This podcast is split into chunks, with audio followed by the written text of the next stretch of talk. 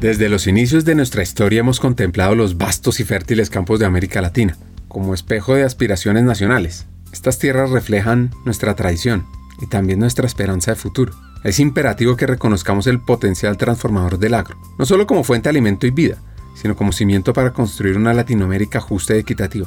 Cuando invertimos en el campo, estamos comprometidos con la noble causa de cerrar brechas sociales y de género, reconociendo el valor y la capacidad de cada hombre y mujer que labora bajo el sol. La tierra nos llama a unirnos en este propósito común, a reconocer en ella no solo el fruto, sino también el futuro luminoso de Latinoamérica. Este episodio es una reflexión sobre el impacto del campo en el futuro, sobre los talentos regionales. Vas a entender cómo nuestra invitada se convirtió en profesora. Sabrás el impacto que tuvieron sus abuelos, un momento complejo que vivió en Guatemala. También hablaremos de la migración y mucho más. Bienvenidos a Hackers del Talento, el podcast que busca cambiar el juego por lo humano. Creemos en una América Latina más competitiva, inclusiva, equitativa, próspera, donde las personas sean el centro del mundo laboral. Nos motiva el talento como motor de cambio y por eso estamos aquí, para ser la fuente de inspiración, unión, colaboración, aprendizaje, debate y acción para la comunidad interesada en talento. A través de historias, reflexiones, conversaciones con CEOs, líderes de talento humano, pensadores, y actores de cambio, te vamos a ofrecer hacks para evolucionar como persona, como líder y potenciar tu empresa. Te invitamos a sumergirte en conversaciones profundas, significativas, que te harán pensar, que te inspirarán y que te harán dar ganas de tomar acción para cambiar el juego por lo humano. Únete a nosotros en este viaje para hackear el talento y juntos aumentar la competitividad de América Latina por un futuro más justo y próspero. Nuestra invitada de hoy se llama Reina Silvia, es originaria de Guatemala, de Zacapa, donde vivió hasta los 7 años, cuando sus papás decidieron irse a vivir a la capital. Eso sí, antes de llegar a esa ciudad, sus padres se fueron primero, y ella estuvo dos años con sus abuelos.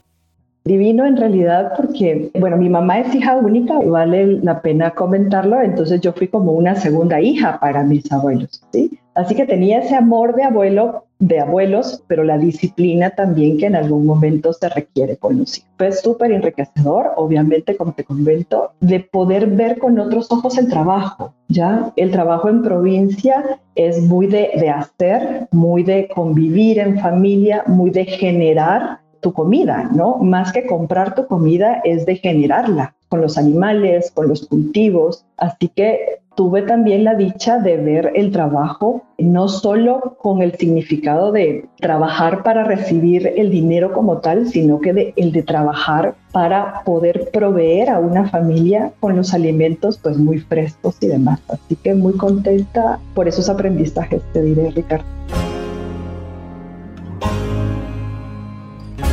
Siempre regresaban de sus abuelos en las vacaciones hasta que llegó a bachillerato. Uno de los puntos fascinantes es acerca del matriarcado, que se refiere a sociedades donde las mujeres, especialmente las madres, juegan un rol principal de liderazgo y toma de decisiones. No es simplemente lo opuesto del patriarcado, es su propia estructura con características únicas. Porque acá las mujeres no solo son reconocidas como creadoras de vida, sino como guardianas de tradiciones y de sabiduría. Aunque podría parecer que algunas familias en Latinoamérica, como en Colombia, son matriarcales debido a las fuertes figuras femeninas que la lideran, no debemos confundirnos. Una madre al mando no significa necesariamente que estemos ante un matriarcado. Es crítico entender que una verdadera sociedad matriarcal va más allá de simplemente tener mujeres líderes. Implica que las mujeres son el pilar central en todos los aspectos de esa sociedad. Te digo, mi familia es un matriarcado, en realidad. Por alguna razón, la familia somos mujeres súper fuertes que viene desde mi bisabuela. Esa enseñanza viene desde mi bisabuela, mujeres muy, muy trabajadoras donde sacaron sus familias adelante con, con muchos hijos. Mi bisabuela tuvo 11 hijos, donde obviamente mi bisabuelo era quien proveía, pero quien administraba al final era mi bisabuela. Mi abuela no, no corrió con esa suerte, por alguna razón solo tuvo una hija, pero el tema de administrar el hogar, de poder generar voy a usar esta palabra, aunque no sé si sea la correcta, riqueza, riqueza desde el punto de, que a tu familia nunca te falte nada y poder hacer que lo poco que cultivas o lo poco que generas se multiplique, es una dicha. Y mi madre igual, te digo, se vino con mi papá a la capital por una iniciativa de ella, eh, te digo, buscando nuevos horizontes, buscando nuevas oportunidades, y así fue.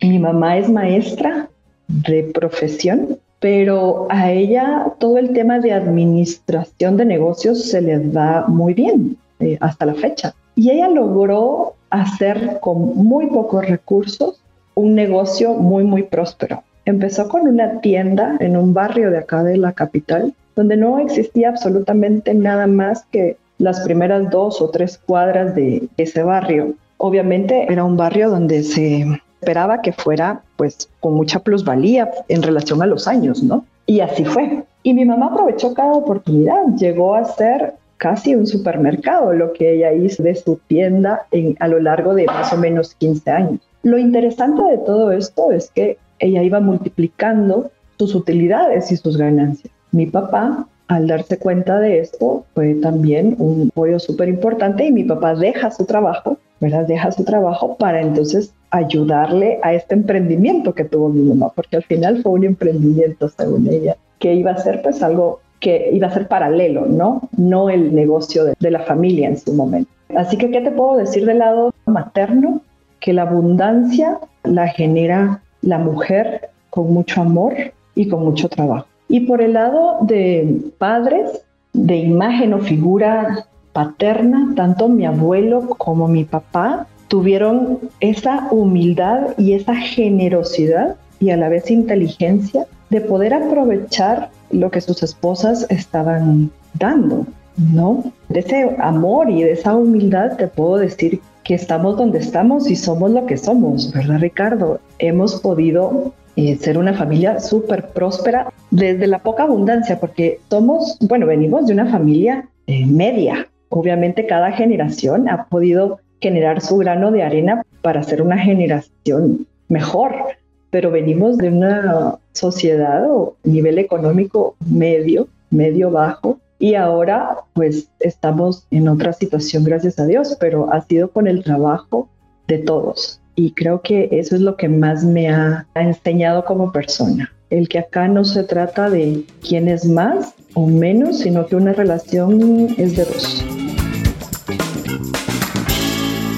El mundo rompe a todos y después algunos se vuelven fuertes en los lugares rotos, dice Ernest Hemingway. Pues llega un momento difícil bueno, sí, mira, ahí te conté toda la época alegre, ¿no? La época bonita. Sin embargo, obviamente siempre hay una época difícil y esto no fue la, excepción en mi familia de mamá y papá. Ellos deciden divorciarse cuando yo tenía 13 años por muchos, muchos temas que sinceramente pues no, yo era relativamente muy joven, yo tenía 13 años, 12 años y y pues no te puedo decir más que lo que yo pude vivir como hija, apoyando tanto a mi papá como a mi mamá, ¿no? La relación entre ellos era de ellos. Sin embargo, a los 14 años deciden divorciarse. Se divorcian y pues por alguna razón mi papá no solo se divorcia de mi mamá, sino que también se divorcia de nosotras como hijas. Somos dos hermanas, yo soy la mayor, y Lilian, que es mi hermana menor, que somos, nos llevamos cuatro años. Y entonces empieza a alejarse mi papá de nosotros, ¿no?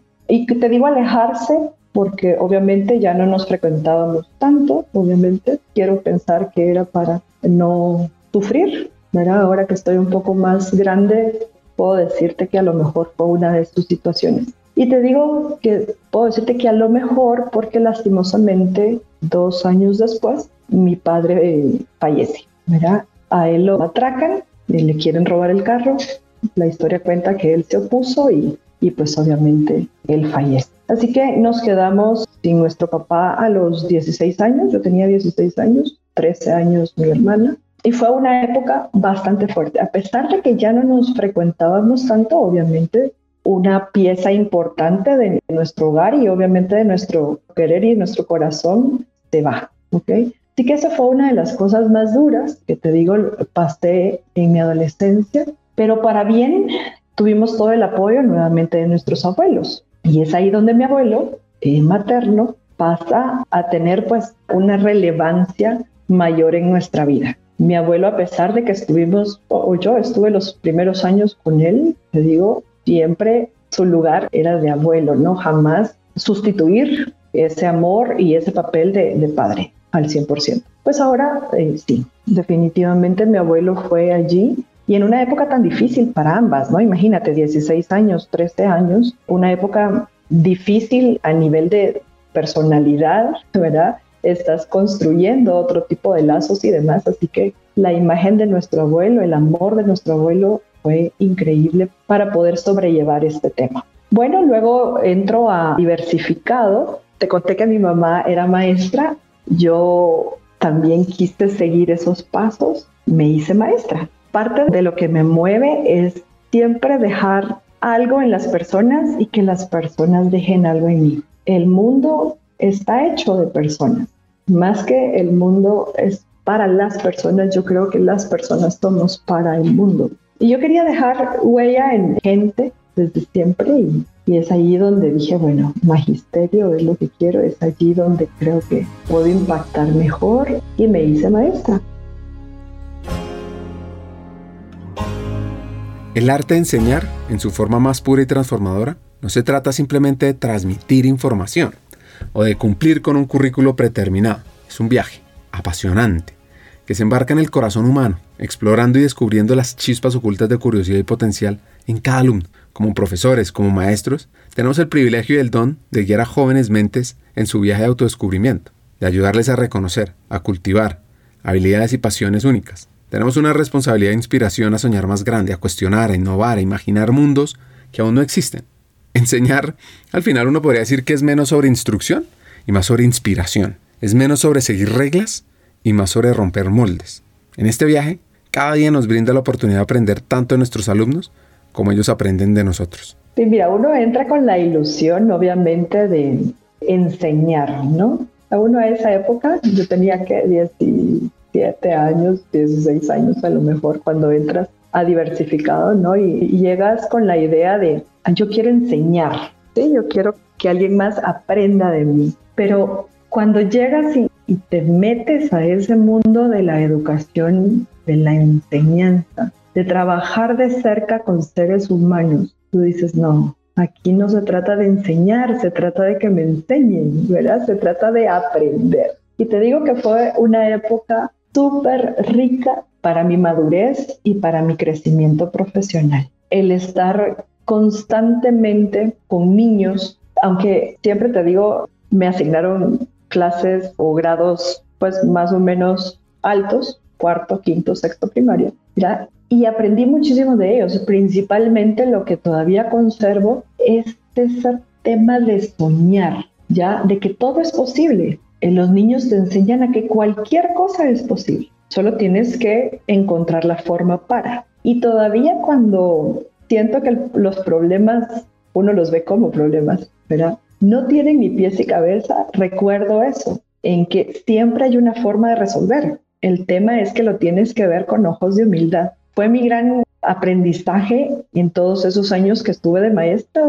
Pude ser maestra tres años, tres años y medio y conservo eso. Todo es posible, únicamente se trata de que lo veas con esos ojos de amor y humildad. ¿Cómo fue esa experiencia como profesora? Era maestra de educación primaria, entonces enseñaba pues todas las materias, ¿no? Desde matemática, idioma, hasta dibujo y artes plásticas. Como acá en Guatemala, en primaria tú tienes dos maestros o un maestro titular dependiendo el colegio o la escuela a la que vaya. Yo era maestra titular, entonces tenía pues la responsabilidad de dar todas las materias. Y eso también es súper enriquecedor, ¿sabes? Porque uno de maestro pues tiene que leer muchísimo, ¿verdad? Tiene que leer mucho, pero también aprendí el tema de si los niños o algún niño te hace alguna pregunta y tú no sabes la respuesta, también tienes toda la libertad de decir, sabes, eso no lo sé, pero ya que me lo preguntas, investiguemos, investiguemos juntos. Ya no hay ese ego de tengo que responder algo porque de lo contrario voy a quedar mal, ¿sabes? No sé si has sentido alguna vez o sentiste alguna vez esa sensación. Eres tú enfrente de los niños, puedes ser tú y puedes ser vulnerable. Entonces, a pesar de que teníamos que leer muchísimo, desde matemática, como te digo, hasta ciencias sociales, moral, siempre había algo donde a lo mejor no sabías qué responder o cómo responder, pero te dabas el chance de decir, no lo sé, y hacerlo en conjunto. Eso era lo que... Así que estaba bajo mi responsabilidad todas las clases en esos grados. Quería ser abogada y imagínense que llegó a su casa a conversar con su mamá. Y en esa conversación llegó a tomar la decisión de ser más bien psicóloga organizacional para que a través de las empresas se pueda generar un mejor mundo, dignificar el trabajo básicamente. Así que en el 2003 empieza a trabajar en Coca-Cola.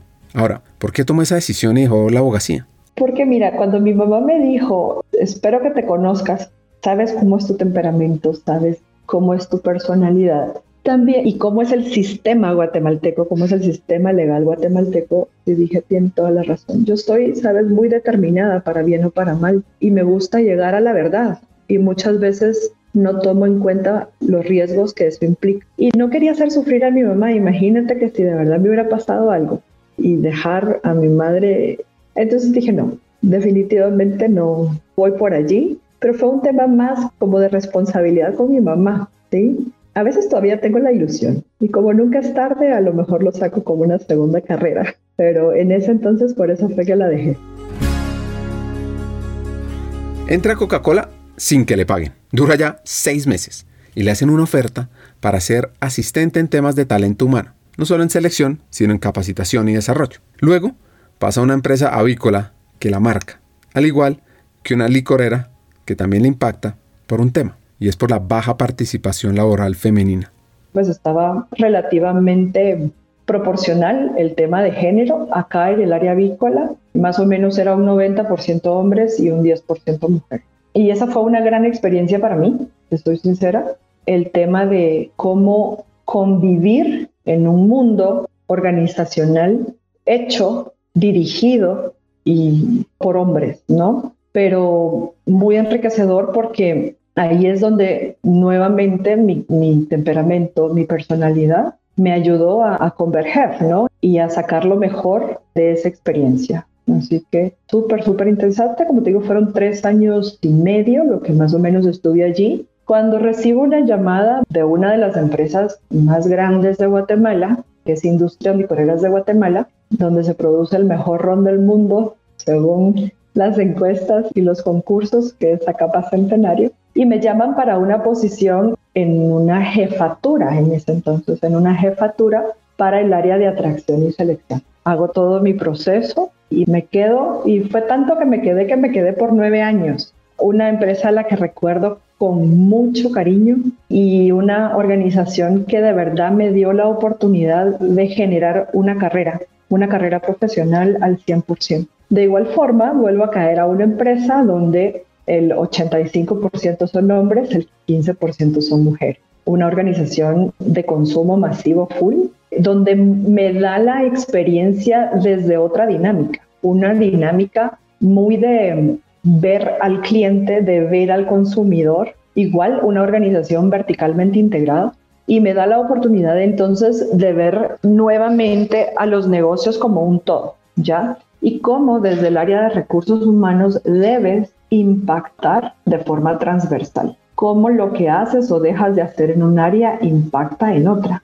Allí fue donde a los seis meses de haber ingresado y a los seis meses de empezar a conocer la dinámica de la organización, me llama mi jefe inmediato y me dice, tenemos una oportunidad y queremos ver si la quieres. Era siempre una jefatura, pero directamente en el área del desarrollo organizacional, que era un poco lo que yo ya había venido haciendo en la empresa anterior. Obviamente aquí magnificada, ¿no? Me llama mucho la atención, la acepté, creo que la acepté y luego dije, bueno, y solo me pueden decir cuánto es lo que se gana en esta posición, pero en realidad cuando la acepté yo lo único que estaba buscando siempre era la experiencia, ¿no? El, el seguir aprendiendo, pero principalmente el seguir aportando. Ahí, en esa posición, pude complementar el trabajo que venía haciendo, ¿sabes? Porque en el área de recursos humanos, muchas veces el área de atracción es la menos remunerada y es la menos valorada. Pero bajo mi perspectiva, y lo aprendí desde ese entonces, es que allí empieza todo el tema de la cultura organizacional, desde la selección, desde la atracción y la selección empiezas a contribuir a la cultura organizacional. Y yo me esmeraba mucho por conocer a la organización y asegurarme que la gente que atraía era la que iba a encajar a lo que estábamos buscando, para que ambas partes se sintieran satisfechas, ¿no? Porque esto es un negocio de doble vía. El negocio obviamente quiere gente que perdure en la organización, pero también los que vienen quieren organizaciones que les ayuden a aprender, como te repito, y a contribuir, ¿no? Entonces, cuando me pasan al área de desarrollo, para mí fue el seguir con esa cadena de valor. Era decir, bueno, ya paso al segundo eslabón, donde es el seguir generando ¿ya? Ese compromiso a la gente que ya tenemos, el estar cerrando brechas, el contribuir full a la productividad, ¿verdad? A través de programas integrales. Entonces, allí fue como hacer ese match de una vez atraigo, ya tengo la oportunidad de desarrollar y asegurar que la gente se vaya desarrollando junto con sus posiciones de trabajo. En ese puesto estuve más o menos dos años y medio, casi tres. Llega el momento de ser la líder, como gerente de recursos humanos en Natura Aceites.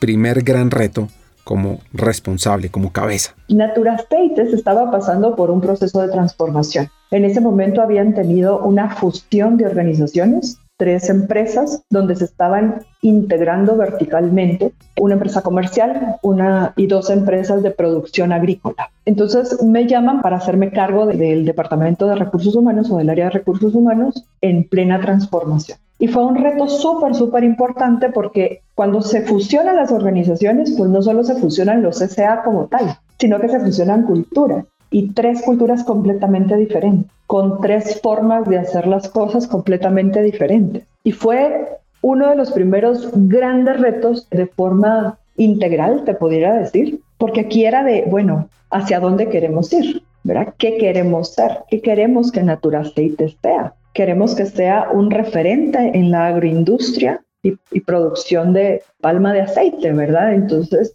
desde ahí empezamos a generar todo un modelo de recursos humanos que se adhiera a esa estrategia que nos habíamos planteado o a ese propósito que nos habíamos planteado, pero principalmente tomando en cuenta que la productividad y el costo eran de suma importancia. ¿Y por qué?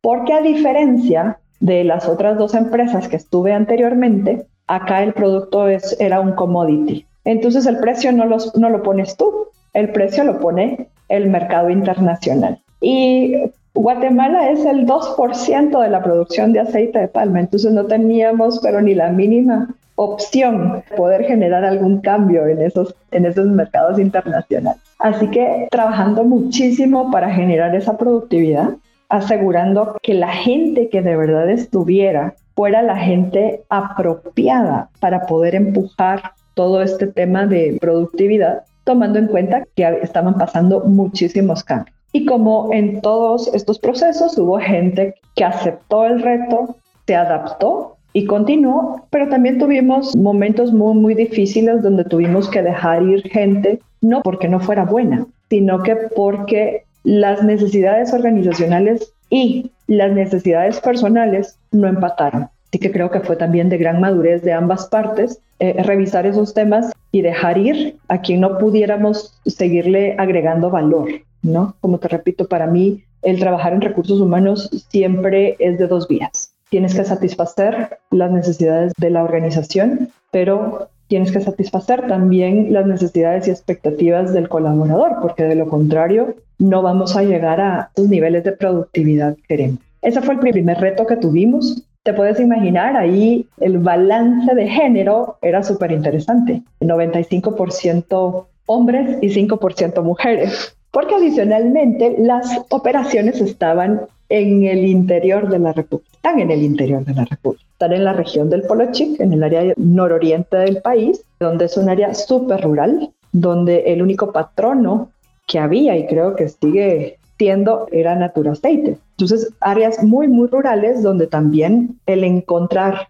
mujeres era muy difícil. Así que, y agroindustria, por alguna razón, toda mi carrera se ha movido en los ámbitos de la agroindustria. Entonces, uno de, los retos que nos propusimos con el CEO de ese entonces era atraer más mujeres a la organización. Y nos quedamos, cuando yo me retiré de allí, nos quedamos en un 85% hombres y un 15% mujeres. ¿verdad? ¿Cómo haciendo una organización apta para mujeres, verdad?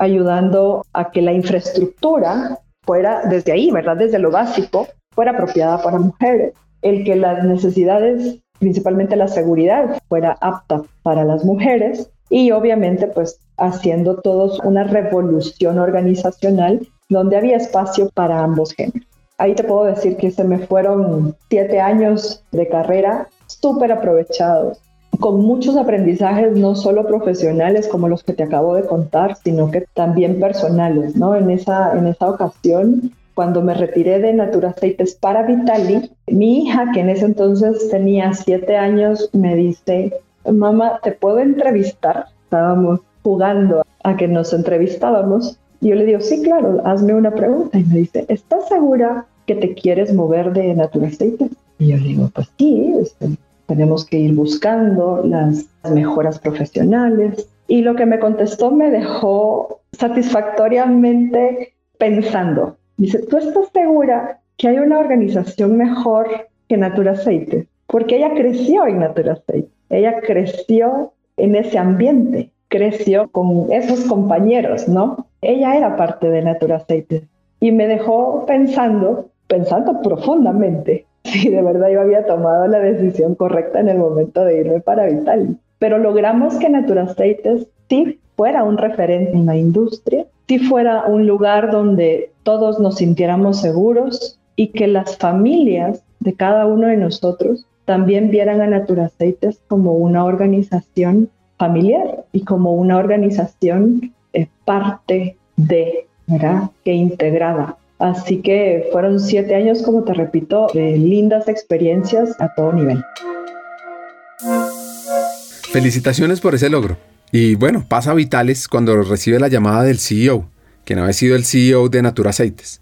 Bueno, aquí les voy a dar un dato. Reina estuvo en esta empresa en el 2004, en temas de capacitación, y luego de 14 años llegaba a enfocarse en temas de talento, y sobre todo a potenciar las competencias del futuro. Pasaron tres años más y llegó una gran compañía, al ingenio Magdalena, con muchos retos. Bueno, como te comenté, Magdalena es uno de los ingenios más grandes a nivel mundial, el cuarto más grande a nivel mundial y el primero a nivel nacional. 14.500 colaboradores en tiempo de estafra, que acá en Guatemala son seis meses de estafra y seis meses de lo que nosotros le llamamos reparación. ¿no? En Zafra, 14.500 colaboradores, en tiempos de no Zafra, 6.000, 6.500 colaboradores. Magdalena también es una empresa que viene de toda una estructura familiar, sin embargo está en un momento de transformación cultural donde todo su núcleo de gobernanza está siendo modificado. Y su objetivo, pues obviamente será llegar a tener toda una estructura tipo multi-empresas y multi-países. Así que en eso estoy en este momento, en un proceso de transformación completa.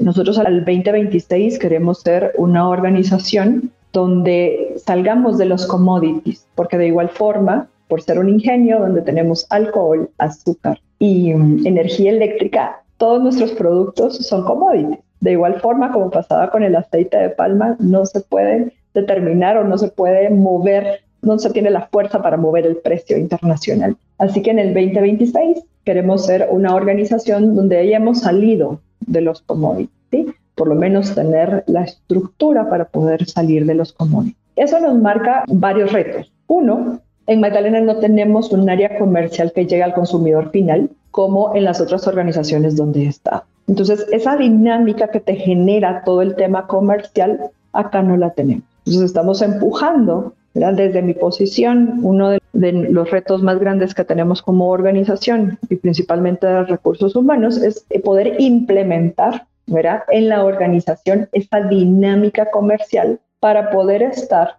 a la altura en el momento donde podamos salir de los commodities y estar en un B2C y no tanto en un B2B. Eso es una de las competencias que estamos, bueno, de o del set de competencias que tenemos que implementar y estamos implementando acá en Magdalena. Otro de los temas que tenemos es todo el, tema de la productividad y del costo. Al estar en un commodity, necesitamos asegurarnos que seamos productivos, que la productividad, la eficiencia esté en donde debe de estar. Entonces, nuevamente, trabajar mucho con la gente en este tema de asegurar la productividad y acá estamos trabajando con todo un modelo de gestión del talento donde se enfoca mucho en el desempeño, pero también en la identificación de potenciales que tenemos, nuevamente para poder asegurar que cuando salgamos de los commodities tengamos todas esas escaleras de sucesión necesarias para el crecimiento. Eso se podría decir que son nuestros grandes retos en este momento, que van hacia el 2026 y esperamos lograrlos con la calidad de gente que tenemos, la cual es gente súper experimentada, pero sí ajustando ciertos requerimientos en todas las power skills que necesitamos para que esto se lleve a cabo. Hagamos una pausa. Como sabes, en Hackers del Talento estamos en una misión, cambiar el mundo laboral por uno más humano, inclusivo, próspero y competitivo. No lo podemos hacer solos, para nada. Necesitamos tu ayuda. Te invitamos a compartir este episodio con una persona, con alguien que quieras, con alguien que sientas que puede aprender, que puede evolucionar con los hacks que compartimos en este episodio, porque juntos vamos a inspirar a más talentos a sumarse a este movimiento de humanizar América Latina. Y si quieres unirte, si quieres profundizar y estar a la vanguardia, suscríbete al podcast, síguenos en LinkedIn para recibir noticias diarias, suscríbete en nuestra página hackersdeltalento.com al newsletter Cartas al Talento. Y no te pierdas la oportunidad de marcar la diferencia en este mundo laboral y así transformar la vida de millones de personas. Porque juntos podemos hacer lo posible. Nosotros ya estamos aquí, dando el primer paso. ¿Y tú? ¿Te unes a nuestra misión de cambiar el mundo laboral por uno más humano? Hagámoslo juntos. Sigamos con el episodio. Es fundamental conversar sobre un fenómeno que vimos en América Latina, la migración. Talento que camina y atraviesa nuestros países por necesidades económicas. Personas maravillosas que deben salir de sus países el tema de migración es un tema súper importante y que debemos de tomar en cuenta, por lo menos acá en Guatemala. Y sé que es un fenómeno que está pasando a nivel Latinoamérica. En Guatemala, por ejemplo, te cuento las cifras de Guatemala. En Guatemala, 1.500 personas migran diariamente. Saca tus cuentas, estamos hablando que más o menos entre 40.000 y 50.000 personas están haciendo todo el esfuerzo para migrar a Estados Unidos, que es lo que a nosotros nos queda más cerca, pasando por México, ¿verdad? Más ahora que tenemos todo el tema donde Canadá y España también están generando ciertos movimientos donde hay muchas facilidades de migración para ir a trabajar por ciertos meses en las diferentes regiones de estos países. Esto a nosotros nos está generando un problema bastante fuerte de mano de obra y de talento, principalmente cuando somos una organización agroindustrial. Por tradición, obviamente nuestra mano de obra ha sido, eh, ha sido masculina. Nuestra mano de obra ha sido masculina. Pero en la región del sur del país, que es donde nosotros tenemos nuestras operaciones, resulta que estamos viviendo un fenómeno como de la posguerra, donde no hay hombres, no hay mano de obra masculina. Y nos estamos quedando con mucha disposición de talento femenino en la región. Y esto es una oportunidad para nosotros como organización. Yo así lo veo. En el momento de ya no tener la mano de obra de los hombres, que como te repito, por tradición son los que han optado a estas posiciones, nos estamos quedando con una amplia gama de oportunidad para atraer mujeres a nuestra organización. Y si atraemos mujeres, vamos a tener una gran oportunidad para impactar a nivel social y a nivel mundial. Yo no sé si todos tenemos esta o vemos esta, este mismo nivel de oportunidad. Yo en lo personal lo veo muy, muy grande. ¿Ya? Hay cifras donde nos dicen que cuando tú le das trabajo a una mujer, el 90% de sus ingresos los invierte en su familia. Y según McKinsey, si podemos potenciar el trabajo de las mujeres, todo el tema económico tendría un impacto de más o menos 12 billones de dólares por toda la gestión económica que se desarrolla desde el trabajo de una mujer. También hay temas que nos dicen que en países en vías de desarrollo, como lo es el caso de Guatemala. La agroindustria es la primera oportunidad que existe para generar empleo en una mujer. Entonces yo esto lo veo como una gran oportunidad, no solo para poder seguir creciendo como organización, sino que para poder impactar como sociedad y principalmente para impactar como país. Nosotros como Magdalena estamos generando varios proyectos. En este momento son proyectos, ya los empezamos a realizar, pero todavía no los hemos tangibilizado, ¿no? Te cuento. a través de nuestra área de sostenibilidad y trabajando en conjunto con recursos humanos, estamos generando escuelas para operar maquinaria técnica, maquinaria agrícola. Entonces tenemos un programa de operadores de tractor, tenemos un programa de operadores de cosechadora y un programa de operadores de montacar. Los tres de mujeres. Mujeres de comunidades cercanas como Magdalena, tenemos la oportunidad de impactar en 256 comunidades. Estamos trabajando con las más cercanas, en las seis más cercanas, y con ellos estamos generando proyectos donde enseñamos a las mujeres cómo operar este equipo. Son programas que vienen desde 40 horas hasta 120 horas dependiendo el equipo que sea. Sacan la licencia correspondiente al equipo porque todos los equipos necesitan certificación y licencia y posteriormente son mano de obra que tenemos a disposición para utilizar en nuestra organización. Ahora, te digo con gran satisfacción, tenemos estos tres grandes proyectos. Están todavía, ya, ya tuvimos la primera promoción de operadores de tractor y estos son los que pasan a operador de cosechadora. Tenemos a 12 mujeres en este programa, están ahorita capacitándose, entrenándose y tenemos a 10 mujeres como operadores de montacarga. También están en proceso de capacitación. Te digo, solo allí tenemos a 22 mujeres que esperemos sean parte de nuestra organización y de igual forma estamos trabajando en el área netamente agrícola,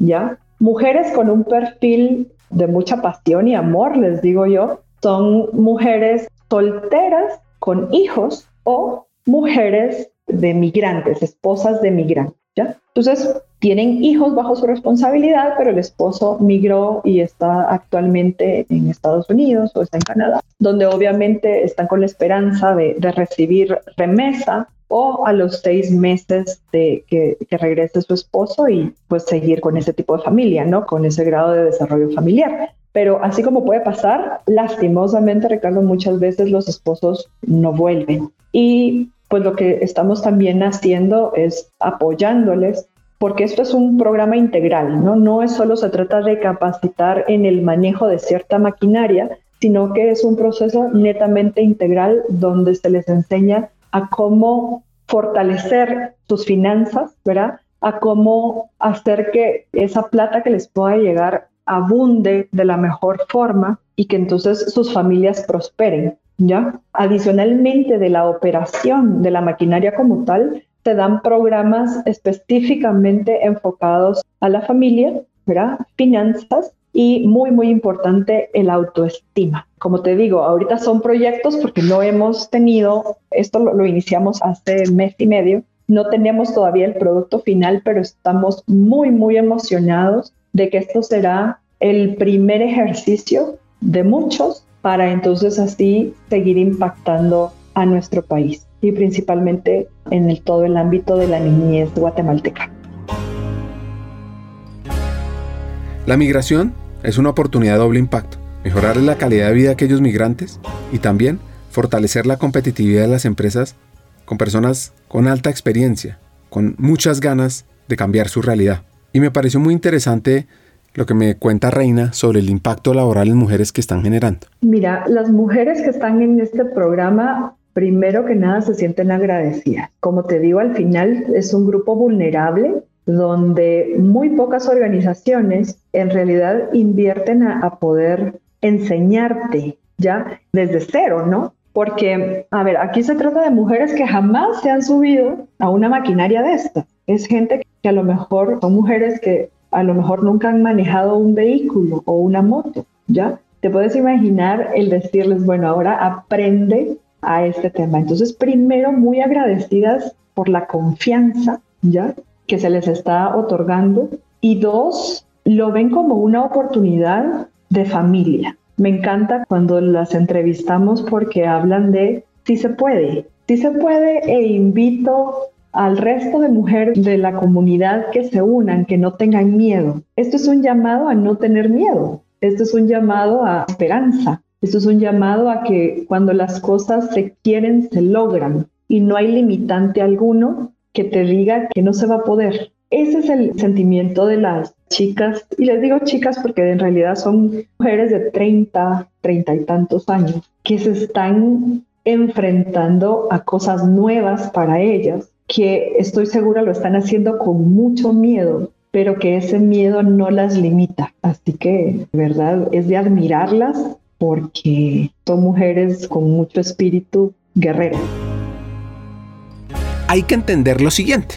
Mira, aquí esto no te lo comenté, actualmente son una población masculina del 96% y 4% mujeres, somos 4% mujeres. Acá se está trabajando de forma integral, esto es un tema también de educar a la organización a que nos veamos a todos con el mismo nivel de oportunidades. Acá el poder o no poder no es un tema de género, es un tema de actitud. Es un tema de darnos la oportunidad de aprender de otros, de, de adaptarnos, ser flexibles y estamos en un proceso de educación. Y cuando te digo en proceso de educación es que estamos generando un programa en el mes de julio, cuando ya estas personas entren a trabajar directamente a la organización, el resto de la organización ya esté preparada para recibirla. En una población del 96% de hombres, donde, como te repito, donde por costumbre estas posiciones habían sido única y exclusivamente desempeñadas por hombres, obviamente siempre hay un tema de ¿y por qué ahora ya no? ¿Verdad?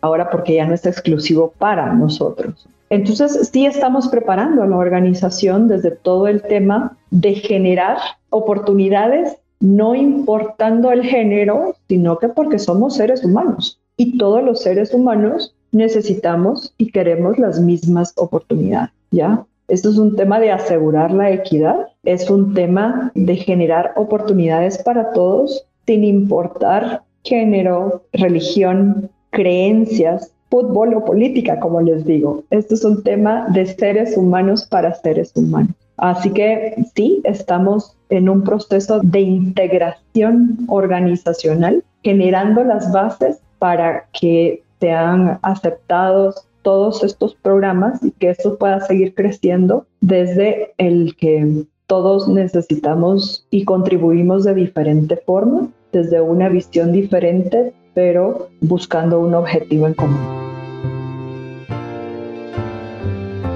Veamos la riqueza de ser diferentes. Correcto.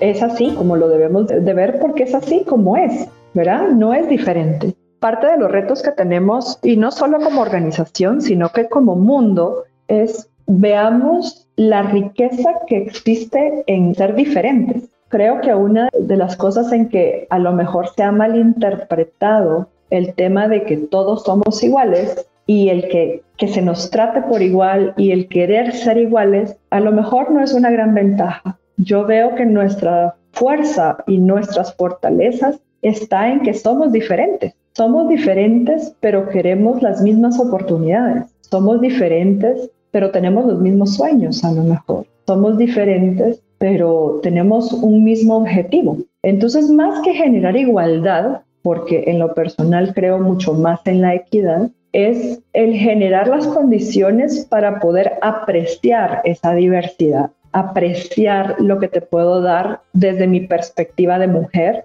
o apreciar lo que me puedes dar desde tu perspectiva masculina, ¿no? Y sí, es un tema netamente cultural donde debemos de trabajarlo no solo como organización, sino que creo que a nivel general. Nuestra comunicación debe de ser diferente ante estos aspectos y eso. ¿Quieres potenciar a tu equipo, a ti, evolucionar hacia un nivel de desarrollo fuera de serie? Excelente, te tengo noticias. Hemos diseñado un programa de formación pionero en la región con el propósito de equiparte con las habilidades, conocimientos y herramientas esenciales de talento humano para evolucionar en tu rol de liderazgo. Te quiero presentar nuestro nuevo programa de formación, Talento Humano para Todos, programa online en vivo, único en su tipo, creado para líderes de todas las áreas de las compañías de América Latina, aquellas personas dispuestas a romper moldes y potenciar su liderazgo humano. Ahora, seguro te preguntarás, ¿por qué talento humano para todos es la elección perfecta para mí? Pues mira, Vienen cuatro razones. 1. Aprenderás de la mano de los hackers del talento, destacados vicepresidentes de talento humano que están liderando la transformación en sus organizaciones en América Latina, quienes te compartirán las mejores herramientas para potenciarte a ti, a tu equipo y a tu compañía. 2 Te integrarás a una comunidad de estudiantes, de líderes visionarios, personas que como tú están decididas a marcar diferencias significativas en sus equipos, usando las mejores prácticas y herramientas de talento humano, porque es que talento humano no es un área, talento humano es de todos. 3. Nuestro contenido te va a dar una ventaja competitiva. Vas a aprender temas como la importancia estratégica de talento humano, cómo atraer y desarrollar el mejor talento, cómo crear modelos de compensación atractivos, sobre el poder de la cultura organizacional, change management, aspectos legales del mundo laboral, los desafíos del futuro del trabajo, la experiencia del empleado, el liderazgo transformador y también cómo gestionar la diversidad, la equidad y la inclusión.